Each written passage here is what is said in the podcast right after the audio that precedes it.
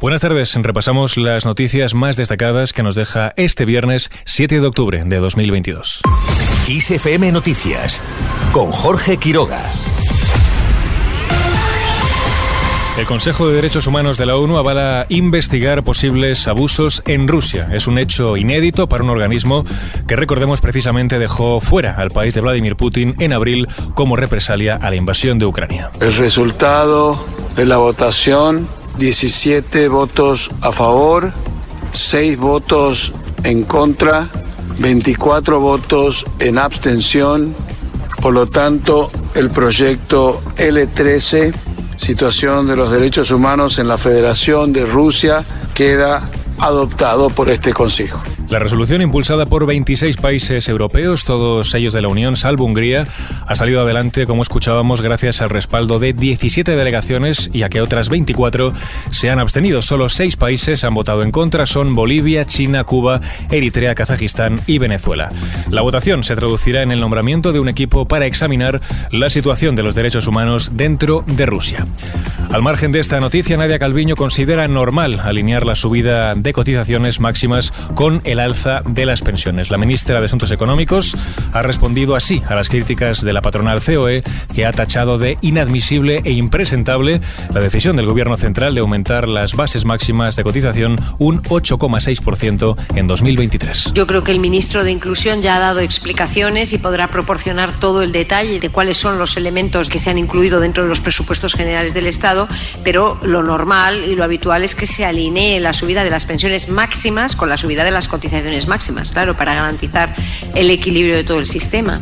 La patronal advierte que elevar las cotizaciones sociales y depositar una carga aún mayor sobre las empresas supone un grave error, pues consideran que tendrá efectos nocivos sobre el empleo. Seguimos ahora en Cataluña. Allí la militancia de Junts per Cat decide romper con Esquerra. En un comunicado, la formación ha anunciado que la negativa a seguir en el Govern ha obtenido el 55,73% de los votos y el sí ha logrado un 42,39%. Ha habido un 1,88% de votos en blanco en una votación en la que han intervenido el 79,18% de los 6.465 militantes con derecho a voto. Pedro Sánchez, por su parte, ha reaccionado a la noticia desde Praga y aboga por la estabilidad en el gobierno catalán. El presidente del gobierno, no obstante, ha dejado en manos del líder del PSC, Salvadorilla, si apoya a Esquerra para dar esa estabilidad. Seguimos con otras noticias. Carolina Darias asegura que aumenta el ritmo de transmisión de la COVID-19. Pese a esto, la ministra de Sanidad aclara que esto no se traduce en una mayor ocupación de los hospitales, ya que se mantiene bajo, en torno al 2,2%. Las unidades de cuidados intensivos se encuentran en el 1,4%, con 129 pacientes críticos a causa de esta enfermedad.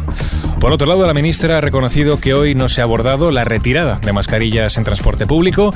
Así ha justificado Darias la ausencia de este tema en el orden del día. En el último Consejo Interterritorial, que planteamos también eh, un poco ver el camino a seguir, como siempre, todos coincidimos porque había en este sentido unanimidad de que fueran las personas expertas, como han hecho hasta ahora, las que sigan asesorando para la toma de decisiones.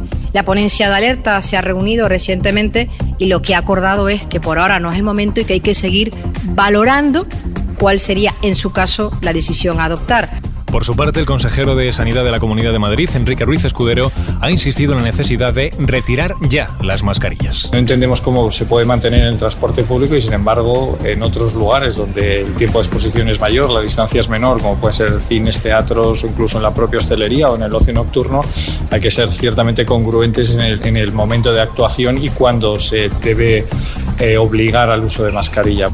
También ha recordado que el estudio sobre la inmunidad de los madrileños frente a la COVID, llevado a cabo por la Dirección General de Salud Pública, que ha determinado que la población madrileña cuenta, dicen, con una gran respuesta inmunitaria frente a la SARS-CoV-2. Al margen del coronavirus, el Nobel de la Paz premia el activismo civil en Rusia, Bielorrusia y Ucrania. El activista bielorruso Alex Bialatsky, la ONG rusa Memorial y el Centro para las Libertades Civiles de Ucrania han sido reconocidos con este galardón. La presidenta del comité noruego, Berit Gais Andersen, ha aclarado que el premio no va contra nadie, sino que prefiere centrarse en acciones que considera positivas. Y terminamos este repaso informativo con Hans Zimmer.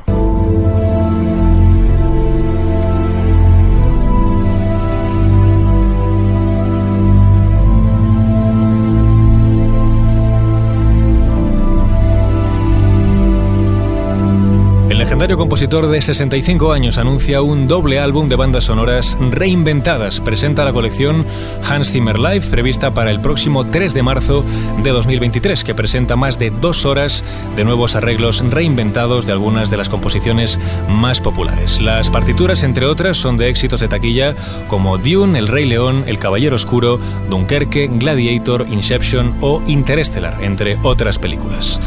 Con este último apunte musical lo dejamos. Ya sabes, la información vuelve como siempre en los boletines de XFM.